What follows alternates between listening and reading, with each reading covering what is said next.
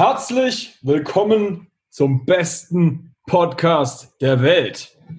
Herzlich willkommen zum Strength and Skills Podcast. Wir haben gefühlt eine Dreivierteljahrespause gehabt. Nein, ich glaube, es waren einfach nur so vier Wochen oder so. Und wir, uh, we are back. ich habe heute einen Gast bei mir. Ich bin übrigens Nick. Und ähm, mein Gast ist der breiteste und stärkste Mongole, den ich kenne. Bilgun Choima, bekannt als Billy Westside auf Instagram. Sag mal Hallo. Hey, hey, äh, ja, ich fühle mich sehr geehrt. Wow, du hast, ich glaube, so clean hast du meinen vollen Namen noch nie ausgesprochen. Und ähm, ja, da ich der einzige Mongole bin, den du vermutlich kennst, trifft die Beschreibung auch zu. Das ist richtig.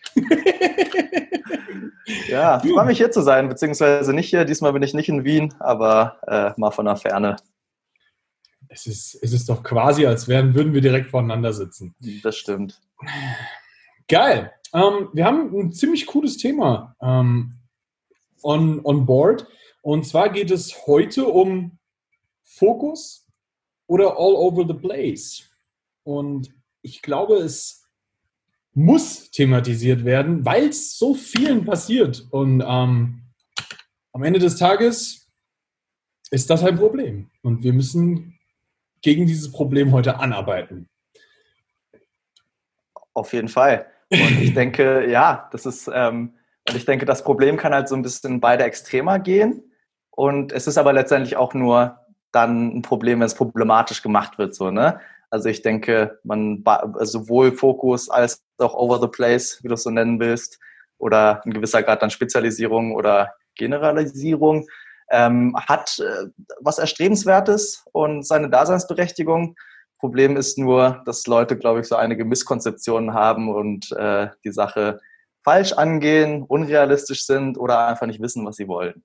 Genau. Also worum genau. es eigentlich heute gehen soll, ist im Endeffekt ähm, der Aufruf, die goldene Mitte zu finden, wenn es darum geht, wie du dein Training angehst, weil die Thematik eigentlich ist, dass es einerseits mal immer in diese sehr starke Richtung der Ich will alles können im Training Richtung geht. Und also so das, das Over-Beispiel, glaube ich, so dafür wäre so CrossFit. Und ja. dann gibt es halt genau das Gegensätzliche dazu. Und das ist die ganz, ganz spitze Spezialisierung im Training, wo mir jetzt eigentlich Powerlifting wäre vielleicht was, was so in die, oder eigentlich auch Olilifting. Eigentlich jeder Leistungssport eigentlich so, wenn du so willst. Exactly. Ja. Um, ähm, und wir müssen uns heute so ein bisschen damit beschäftigen, was macht wann Sinn davon? Voll, ja. Und du hast das Beispiel mit CrossFit genannt und ich denke, vielleicht auch ein Stichwort wäre jetzt so Movement Culture, was ja äh, vieles oder beziehungsweise in den letzten Jahren sehr, sehr bekannt geworden ist und Leute da aber, glaube ich, das Ganze auch so ein bisschen falsch verstehen ähm, und seitdem irgendwie Spezialisierung immer automatisch mit was Negativem konnotiert ist, was ich überhaupt nicht finde. Aber ja, die Frage ist halt letztendlich, was wollen die Leute, äh, wo sehen die ihre Zukunft drin? Und man muss sich halt klar werden, dass egal was man macht, also die, sei es jetzt ähm, irgendwas Skilltechnisches oder irgendwas sehr, sehr Konditionelles. Die Lernkurve oder die Fortschrittskurve ist eigentlich immer so eine Sättigungskurve. Ja, das heißt, die fängt steil an. Am Anfang macht man noch diese sogenannten Newbie Gains und dann wird es immer flacher und flacher und flacher. Und irgendwann steht man halt an so einem Punkt, wo man vielleicht so, keine Ahnung, im Extrembeispiel mehrere Jahre investieren muss, um, um das letzte Prozent an Leistung rauszukitzeln. Das heißt, die Zeit und die Energie, die man reinsteckt, wird dann irgendwann halt überproportional zu dem zu, dem, zu den Gains, sage ich jetzt mal so. Und ähm, das muss man halt wissen und da muss dann halt jeder letztendlich auch abwägen, ähm, wie viel ihm die ganze Sache wert ist. So. Ja, ich glaube, ja. das ist auch eine coole Kombination, weil wenn man jetzt so, sich so ein bisschen umschaut, ähm, also die, die, die zwei Gesprächspartner, die du Zuhörer jetzt gerade hörst, sind eigentlich zwei. Ähm, Billy, du hast ja schon, du bist ja ein ziemlich starker Generalist. Du hast ähm, eine sehr große sportliche Vergangenheit. Also du hast ja, ja. auch schon sehr, sehr viel gemacht. Aber der große, der, der, das ist der große Wendepunkt, den ich jetzt schon mal vorwegnehme. Alles, was du gemacht hast, hast du immer eine sehr lange Zeit auch gemacht. Ja. Und vor allem das Wichtigste daran ist, was die Leute nicht checken, alles, also ich würde sagen, ich kann sehr, sehr viele Dinge moderat bis gut, äh, keine Sache bis top, also bis sehr, sehr, sehr, sehr gut, würde ich jetzt sagen. Mhm. Ähm, und die, der Keypoint ist eigentlich, dass ich die vielen Dinge mehr oder weniger nacheinander gemacht habe und nicht mein ganzes Leben versucht habe, 20 Sachen gleichzeitig zur selben Zeit unter den Hut zu bringen. Und immer wenn ich die phasenweise gemacht habe, sei es jetzt zum Beispiel Gewichtheben oder sei es der Kampfsport damals, ähm, für die Zeit, also auch wenn sie jetzt relativ oder absolut gesehen nicht super lang war, habe ich in der Zeit mich eigentlich vom Fokus her nur oder ja hauptsächlich auf die eine Sache konzentriert. Ähm, ich meine, wir haben es damals kennengelernt, da habe ich noch Gewichtheben gemacht, mal jetzt nicht mehr, aber damals war das mein Leben sozusagen und also immer noch, äh, ich liebe für den Sport und für alles andere, was ich hier gemacht habe, so. Ähm, aber ja, und irgendwann kam dann halt der Punkt, wo ich gesagt habe, hey, ich habe vielleicht Bock auf was Neues, so und mir ist halt die Extrazeit nicht mehr wert oder das Überproportionale sozusagen, um jetzt vielleicht das noch ein bisschen rauszukitzeln. Und ähm, ja, also ich würde sagen, ich habe es trotzdem, wenn ich viele Sachen gemacht habe, ähm, ja, versucht, möglichst intensiv und in die Tiefe zu gehen. Mhm. Ja. Das, also ich, ich, muss ja dazu jetzt kurz eine kleine Anekdote erzählen. Ich habe ja am Anfang gedacht, der Billy würde CrossFit machen. Ah. Deswegen haben wir es äh, am Anfang nicht verstanden. das lag aber daran, dass du so ein Rook-Shirt hattest. Und äh, das hast du, also du hattest, glaube ich, mehrere sogar. Das hast du halt auch im Training beim Gewichtheben getragen. Und für mich war so, ja okay, der macht da Oli-Lifting, trägt so diese klassische CrossFit-Marke, der muss auf jeden Fall CrossFit machen. Dabei fand es einfach nur das T-Shirt geil, gell? Ja, die machen gute Klamotten, muss ich sagen. Und auch Equipment. Ja, äh, finde ich auch so. Ich sag das auch so. Ich finde ja. Equipment gut, ich finde die Klamotten cool. Aber ich will nicht assoziiert werden. Ja! ich trage die, trag die T-Shirts auch nicht mehr, beziehungsweise habe ich sie gar nicht mehr. Ah, naja. ist schon verrückt. Ähm, genau aus dem Grund. Das ist aber jetzt was, ähm, wo man jetzt so ein bisschen äh, auch so ein bisschen Hintergrundgeschichte von dir kennen muss. Du kannst Muscle-Ups, du kannst einen One-Arm-Pull-Up, Chin-Up. Ja. Ähm, du machst, du kannst stoßen und reißen, also Clean and Jerk, Snatch. Mhm. Ähm, du hast auch eine recht stabile Beuge gehabt, als du sie gehabt. Ja, bleiben wir bei gehabt. Ich glaube, du hast mal eine 140 Kilo Frontbeuge. Ja, kommt hin, genau. Und irgendwann habe ich auch mal 160 Lowbar. Ich habe tatsächlich mal Lowbar in meinem Leben gebeugt. gebeugt. Ist jetzt nicht super viel, aber ich habe, keine Ahnung, ich habe immer nur ein paar 70 Kilo gewogen und äh, ja. die, die mich persönlich kennen, ähm, es ist recht wenig Muskulatur an mir dran, sagen wir so. Nein, Billy ist huge. Ja. also du bringst ja schon ein relativ großes Paket mit, aber du kannst auch flippen und hast auch Kampfsport gemacht, wie halt auch Parkour. Genau, ja. Also du bist auch in der Lage, dass du jetzt, keine Ahnung, eine schwere Beuge hinhaust, mir einen, einen One-Arm-Chin-Up hinhaust, danach einen Backflip machst und äh, eine Häuserwand hochkraxelst. Ja? Also du genau. bist quasi ein dünner Jujimufu mit Schlitzaugen. Das trifft eigentlich ziemlich gut. das ist ziemlich cool. Oder ein schwacher Clarence Kennedy. Ja, könnte man so sagen. Könnte man so sagen, ja. Ja, eben. Und ich weiß nicht, ich glaube, ähm, je nachdem, was du auch in der Kindheit und Jugend machst, gerade ist ja auch so ein bisschen der Trend, auch im Leistungssport, dass man von früher Spezialisierung abrät, auch so in athletischen Sachen, dass man eher empfiehlt, so in Entwicklungsjahren mehrere Sachen gleichzeitig einfach zu machen. Und jetzt so mit durch Parcours, wo man schon so ein bisschen mehr Bewegungsvielfalt hat. Ich glaube, das legt äh, neuronal gesehen zumindest recht gute Grundsteine. Und man muss halt fairerweise bei mir auch sagen, ähm, ich habe, gut, ich habe viel dafür gemacht, aber ich habe auch so gesehen eine recht hohe Beweglichkeit. Und Asiate, Mann. Ja, und das nimmt einem ja letztendlich auch recht, also von den Anforderungen her, ähm, erleichtert einen das einfach gerade, was Skills und Sachen lernen halt äh, viele Dinge unheimlich. Also, weiß ich mhm. nicht. Beispiel Handstand zum Beispiel. Die meisten Leute müssen halt irgendwie ein Jahr lang rumkraxeln und gucken, dass sie die Schultern öffnen können. Das äh, Problem Chris, hatte ich halt nicht. Chris, falls du das hier hörst, der geht an dich. das war jetzt du, ah, wobei seine Schultern sind mittlerweile offen, würde ich sagen. Aber ja, und ähm, oder beim Gewichtheben zum Beispiel, das hat auch recht hohe Beweglichkeitsanforderungen. Und dadurch, dass die halt so ein bisschen aus dem Weg geräumt waren, konnte ich, glaube ich, recht, also recht schnell in die Bewegung reinspringen, sage ich mal. Mhm. Das, ähm, das Lernen verkürzen. Ja. Und ich muss aber auch dazu sagen, ich hatte und habe das Glück, dass ich immer unfassbar gute Mentoren, Trainer und Lehrer hatte und habe. Wobei ich suche sie mir letztendlich auch. Aber das ist halt super wichtig. Das ist, glaube ich, was, was du eh immer, immer recht früh gemacht hast, ne? Ja. Also gut, du, du kanntest das aus dem Kampfsport. Ja. Du hast Kung Fu, habe ich das richtig? Genau, ja. Und da hat man, also kann, altmodisch hast du halt eine recht krasse Trainer- oder beziehungsweise eigentlich Lehrer-Schüler-Beziehung so. Und man versucht dann, also mit dem Mindset habe ich halt immer versucht, so, so schnell wie möglich Wissen halt von einem Experten aufzusaugen. Und letztendlich war ich ja auch nicht dumm. Ich wusste ja, dass ich Bock auf viele Sachen habe. Und ich wollte halt die Lernzeit bei mir möglichst verkürzen. Und mhm. habe dann auch gesagt, okay, jetzt nehme ich mir eine Zeit für XY und habe jemanden, der mir dabei hilft und investiere jetzt auch die Zeit, dass ich halt in der Zeit das Maximum rausholen kann.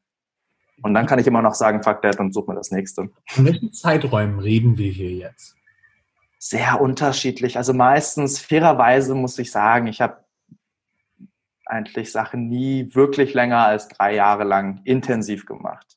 Mhm. Aber innerhalb der drei Jahre halt, wie gesagt, intensiv. Wir reden jetzt von sechs, sieben Mal ein Training die Woche und ähm, dedicated Practice sozusagen. Ja.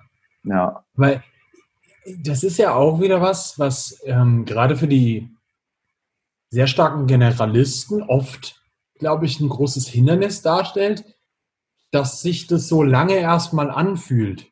Mhm. Und ich glaube, dass einer der wichtigsten Key-Faktoren dabei ist, dass man solche Sachen, die man gerne können möchte, sehr langfristig anplant, dass man sagt, okay, ich will das, das und dieses und jenes. So, mhm. keine Ahnung. In deinem Fall jetzt, ich will Saltos können, ich will ein bisschen was mit meinem Körper können und ich will ein paar Gewichte durch die Gegend äh, scheppern. Und zum Beispiel, ja. Dass, dass du dir aber auch für jedes einzelne Thema durchaus auch einfach mal eine Zeit einplanst. Ich meine, wenn du jetzt einfach nur mal Parcours, das Odi-Lifting und ein bisschen was von äh, grundsätzlichem Krafttraining und auch mit Körpergewicht Krafttraining nimmst, mhm. hast du ja damit quasi eigentlich gerade eine Zehn-Jahres-Reise hinter dir. Voll, absolut, ja.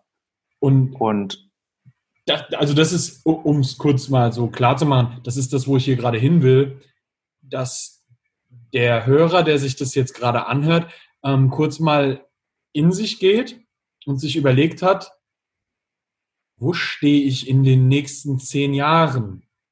Und wo will ich dahin? Also das genau. ist, glaube ich, echt ein sehr wichtiger Faktor, weil das ist mit allem so. Wenn du gut darin werden willst, musst du eine gewisse Zeit rein investieren. Und wenn du in mehreren Sachen gut werden willst, musst du halt schauen, wie viel Zeit muss ich denn da rein investieren, jeweils. Genau. Und dann den Gesamtamount halt zusammennehmen. Voll. Und das Ding ist, während der Zeit, die man in eine Sache investiert, musst du halt auch Opfer bringen. Das heißt, andere Sachen bleiben dann logischerweise auf der Strecke. Äh, mit paar Ausnahmen, außer man hat halt entweder extrem viel Zeit und die Sachen beeinflussen sich gegenseitig nicht negativ, sage ich mal. Es ist jetzt völlig utopisch, gleichzeitig auf einen, keine Ahnung, ähm, Marathon hinzutrainieren, wo ich unter drei Stunden laufen will und gleichzeitig will ich 250 Kilo beugen. So, das klappt halt einfach nicht. Das wird nicht passieren theoretisch kann man die Sachen vielleicht nacheinander machen, so, ähm, sei jetzt dahingestellt, ob das sinnvoll ist und inwieweit möglich, aber ja. Und ich meine, du kennst ja auch, wie viele Leute kommen zu dir ins Coaching und sagen, ey Nick, ich will ähm, kurzfristige Ziele, ich möchte gern Full Planche, ähm, das und das Dippen, das und das Muscle-Uppen, Handstand Push-Up und noch x andere Sachen, so weißt du? Ja, das ja. funktioniert halt nicht alles gemeinsam. Also nicht genau. Immer, weißt du? Und du musst dann irgendwo ein gewisses Opfer immer bringen. Also wenn du jetzt gerade dich auf einen Skill oder so fokussierst, wirst mhm. du halt definitiv weighted irgendwo zurückstecken müssen. Das ist Klar, so. Ja. ja. also das, das ist nicht so, dass das nicht äh, sich gegenseitig auch ein bisschen supportet. das tut es. Aber man muss ganz klar auch sagen, so, da ist auch eine Grenze, ab da supportet es nicht mehr, sondern nimmt. So. Und ja. Da ist das Geben und Nehmen immer so das Wichtige, dass man das in einer sehr, sehr guten Balance hält. Voll. Und andererseits ist aber auch das Schöne, dass man eben dann an einen Punkt kommen kann, wo man halt diese genannten Ziele zum Beispiel alle kann. So, und das macht ihr ja ganz gut mit dem, ja, keine Ahnung, wenn man es jetzt Hybrid oder sonst was, äh, Ansatz. Und ich glaube, wenn man halt eine gewisse Zeit rein investiert hat und ein gewisses Niveau erreicht hat, dann kann man ähm, natürlich nicht zu hundertprozentig, aber das ein ziemlich gutes Niveau aufrechterhalten, ohne dass man das dafür tut, sag ich mal. Exactly. Genau. Und ja. so zum Beispiel, du hast von One-Arm Chin-Up erläut äh, oder erwähnt, ich kann den eigentlich immer und ich mache nicht wirklich was dafür. Also ich trainiere jetzt nicht mal wirklich Weighted Pull oder sowas.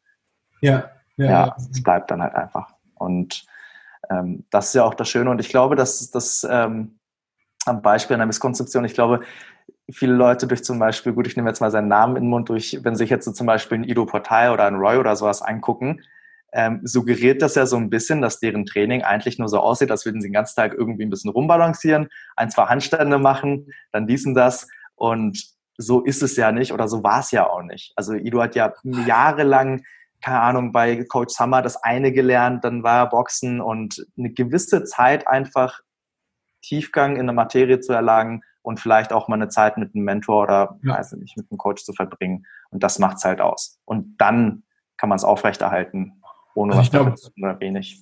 Ich glaube, die Jungs sind wirklich auch dann eins der besten Beispiele für ziemlich krasse mhm. Generalisten so. Und da darf man echt nicht vergessen, dass wenn du dir einen Ido anguckst, der hat halt 20 oder über 20 Jahre Training intus.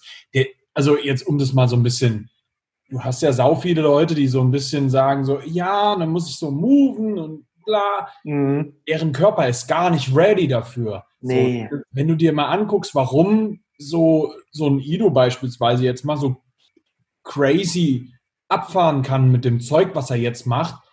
Jetzt nur mal als ein Beispiel für seine Lower Body Fitness, die er hatte oder jetzt halt in einem anderen Maße hat. Der Typ hat mal einen 170 Kilo Ausfallschritt gehabt. Ja, das ist krank. Alter, das ist total geisteskrank. Ja. und eben, und diese, diese Grundlagenkraft und auch Grundlagenbeweglichkeit, sage ich mal, und ein Stück weit vielleicht auch sogar, das nicht gern, Grundlagenconditioning, eine Grundlagenausdauer, die hilft halt halt immens viel, egal in welche Richtung man gehen will, sage ich mal. Und die ermöglicht dann das erst. Und ähm, das, das, was die machen, ist ja jetzt nicht unbedingt das, das Practicen an sich, sondern halt das, was die tun können mittlerweile und das Training dahin müssen sich die Leute erstmal angucken und nicht das Endresultat so. Ja, das ja. ist halt, das siehst du aber auch bei allen guten Athleten beispielsweise ähm, auch im, im, im, jetzt mal ganz klar aus dem Weighted Calisthenics. Mhm. Jungs, die seit Jahren wirklich gute Ergebnisse abliefern. Das sind alles Leute, die auch schon davor eine sehr starke Base hatten. Ja? Ähm, das ist grundlegend meistens so, dass die Leute irgendeine gewisse sportliche Vergangenheit haben. Fast kein einziger wirklich guter Athlet ähm, in einem Sport, der hat nur diesen Sport in seinem Leben gemacht, sondern die haben ja. immer irgendeine eine, eine, eine gewisse sportliche Vergangenheit, die ihnen immer auch was gibt. Das ist ganz klar, dass es dir auch immer ein bisschen was nimmt, jetzt mal. Mhm. Ähm, aber also jetzt nur mal so als, als, als ein Beispiel. Ich weiß, dass der äh, Micha gerade zum Beispiel ein bisschen was für ein Knieproblem hat und mhm. das ist wohl irgendwie vom, von einer äh, alten Skate-Karriere wohl herkommen soll. Ich weiß nicht, ob das jetzt hundertprozentig stimmt, aber ich kann es mir halt vorstellen. So, ne? Mhm. So, dann geht der Knie kaputt. So, und dann jetzt gerade ein Problem damit. Ich weiß nicht, ob das so jetzt, ob ich da hundertprozentig äh, falsch liege. Micha, ich weiß, du hörst dir das eh an. Ähm, sorry, wenn ich da falsch liege. Ähm, aber wir nehmen es jetzt einfach mal an. Genau, ja. Und ähm, wenn du zum Beispiel einen Leon Streit nimmst, so, der hat auch seine Blessuren von seiner Eishockey-Karriere früher. Ja. Er hat da auch viel mitbekommen, so was ihn halt an körperlichen Issues halt auch plagt jetzt. Und ähm, dann ist auf jeden Fall auch, äh, also es gibt einige Leute, die da sehr, sehr von profitieren. Wenn du dir jetzt zum Beispiel Sinja anguckst, sie hat ja auch eine ähm, durchaus interessante sportliche Vergangenheit. So. Ja, bestes Beispiel ne? mit Schwimmen und allem drum und dran von aus der Kindheit raus so. Und die Leute, die kommen immer von irgendwoher da rein und haben halt eine ganz coole Base so. Voll. Und ja, Sinja, sie hat sogar auch einen Blog Olympic Lifting bei mir gemacht. Äh, da mir, tut mir immer noch im Herzen weh, dass sie damit aufgehört hat und äh, ihr dann nach Wien gezogen seid für Bodybuilding. Ähm, das tat schon weh. Ja, aber es ist, ja. Ich, ich glaube, auch das ist bei ihr wiederum eine der wichtigen Sachen, dass die schon immer viel als eine Grundlage hatte. Ich meine, die kann mit der Kettlebell gut umgehen, die kann äh, Uli-Lifting einigermaßen. Ich meine, die hat es nicht lange gemacht, aber die war ziemlich schnell ja. recht gut da drin. Die hat es ja. auch schnell gelernt, genau. Also was halt daraus resultiert, stark und beweglich, ja, schnell gut im Uli. Das ist recht interessant zu sehen. Ähm, und das, das, das tut ihr jetzt aber wiederum auch in ihrer jetzigen Spezialisierung in die Weighted Calisthenics Richtung ähm, massiv gut, dass sie so viel vorher schon gemacht hat. Ja, die hat ja auch ihren, die kann ja auch ihren Backlever und das ganze Zeug. Die hat schon Muscle an der Stange gemacht. Durch die Bank weg, ja. Ähm, hat schwere Get-Ups schon gemacht und so Zeugs. Das ist so, wenn du einen Athleten nimmst und ihm eine sehr starke Base gibst, ist es in der Regel fast immer so, dass der in anderen Sportarten relativ schnell auch erfolgreich wird. Und wenn du dann sagst, okay, ich will auf diese Base, die ich habe, wirklich eine ernsthafte Spezialisierung draufhauen, dann ist das hundertmal safer aus meiner Sicht heutzutage, mhm. wenn du von Anfang an nur ganz stumpf in eine Richtung gehst. Ja, sagst, absolut. Also es tut mir jetzt leid, das so zu sagen, aber jemand, der, der von Anfang an nur Weighted Calisthenics oder nur Powerlifting macht, der wird definitiv einen gesundheitlichen Preis bezahlen. Und das siehst du aber genauso auch in anderen Sportarten. Es hat schon seinen Grund, warum du auch in allen möglichen Sportarten wie Fußball oder auch Football oder sowas mittlerweile überall ein Athletiktraining siehst, was ja am Ende ja. eigentlich immer eine gewisse Form von Kraftsport ist, halt spezifisch. Als Grundlagentraining, genau. Genau, spezifisch für den Sport halt. Und da siehst du halt, die müssen das halt dann in dem Falle meistens später anfangen, weil die haben, also die, also ziemlich jeder Fußballspieler hat irgendwann mit sechs in der, bei den Bambinis angefangen und äh, es ist so, ja, klar. ich habe Spaß gehabt am Fußballspielen und äh, keine Ahnung, ja, mit 14 war er dann gut und dann hat irgendjemand gesagt, jetzt musst du aber auch Athletiktraining machen. So.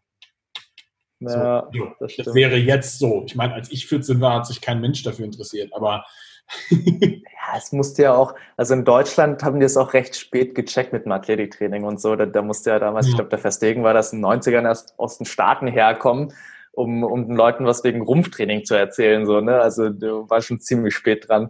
Ähm, und da haben es noch, noch alle nicht gecheckt. Ich meine, guck dir ja, mal, voll. in der Bundesliga ist das vor fünf Jahren angekommen. Hallo. Ja.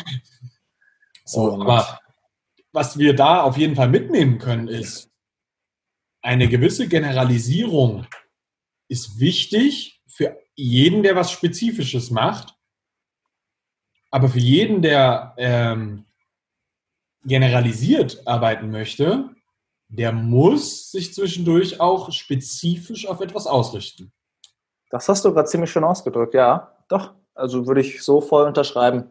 Beides schließt sich nicht aus und ist irgendwie, also ja, man braucht beides gewissermaßen.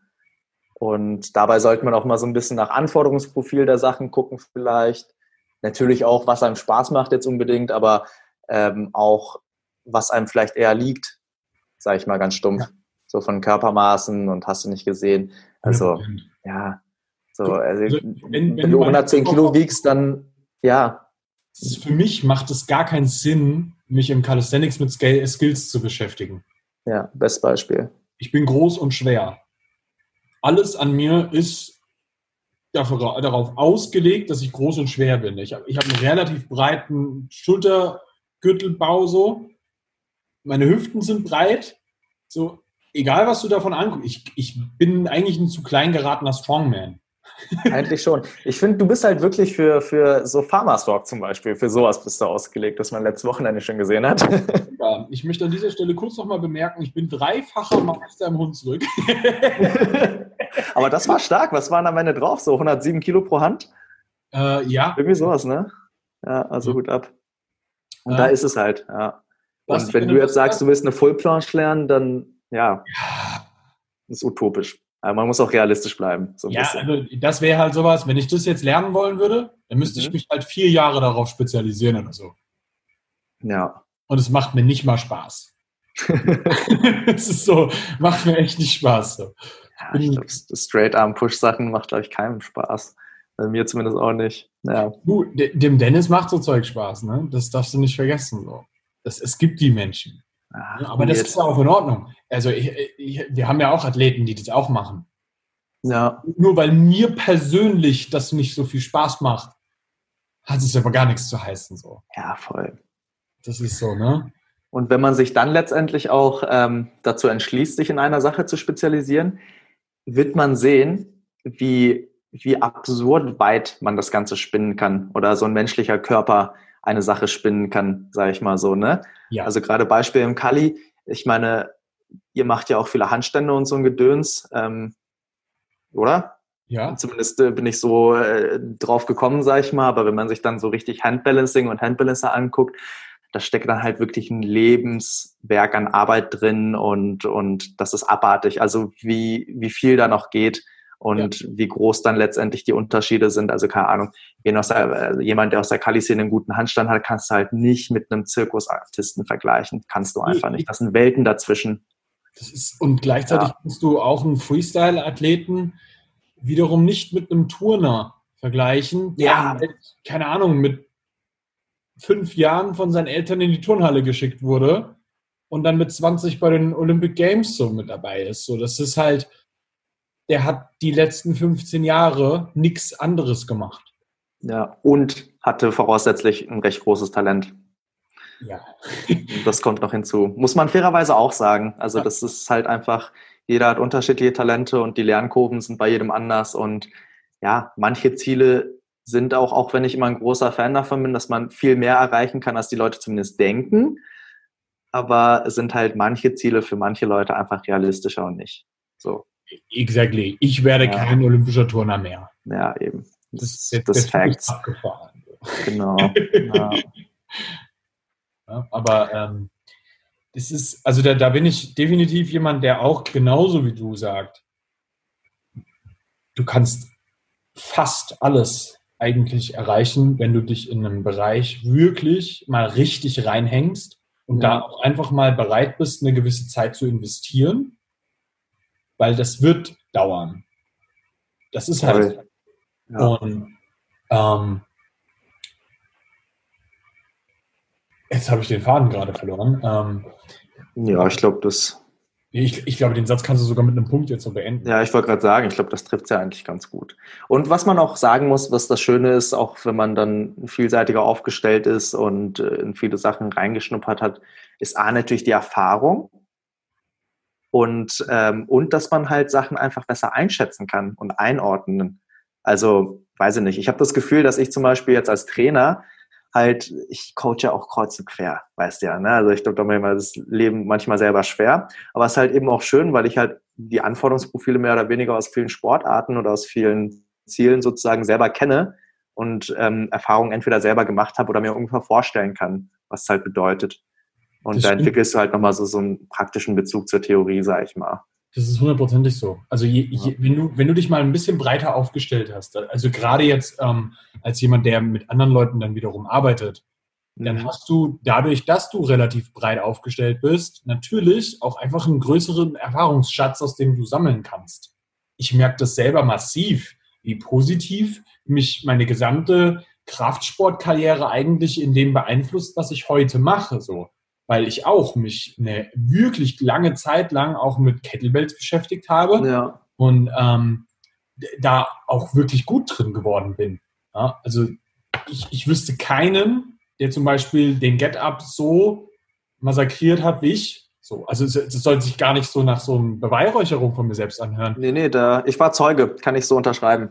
Das, das, das, also ich habe mich dem halt wirklich gewidmet und ähm, gleichzeitig habe ich aber auch meine Bodybuilding-Erfahrung und kann dementsprechend dann halt auch sehr, sehr gut zum Beispiel ähm, mit unseren Athleten immer erstmal eine Grundmuskulatur aufbauen. Und das ist auch sowas, wo ich ähm, behaupte, das ist, ein Punkt, der in der Generalisierung wie auch in der Spezialisierung ein massiv unterschätzter Faktor ist, dass du, du musst nicht most hugest man on, on the world sein. So. Ich meine, ja. du bist das perfekte Beispiel dafür, dass man nicht riesig groß sein muss, um Dinge gut zu können.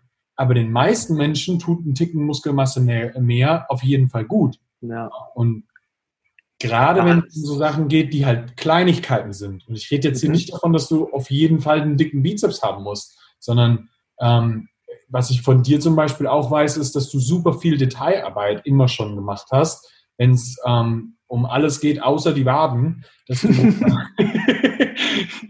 ähm, dass du auch, auch immer schon ähm, Rotatorenmanschettenzeugs gemacht hast, dich mit deinem Rumpf beschäftigt hast, ähm, dich mit vielen kleinen Sachen auch in der Hüfte beschäftigt hast, dass, du, dass die immer fit waren.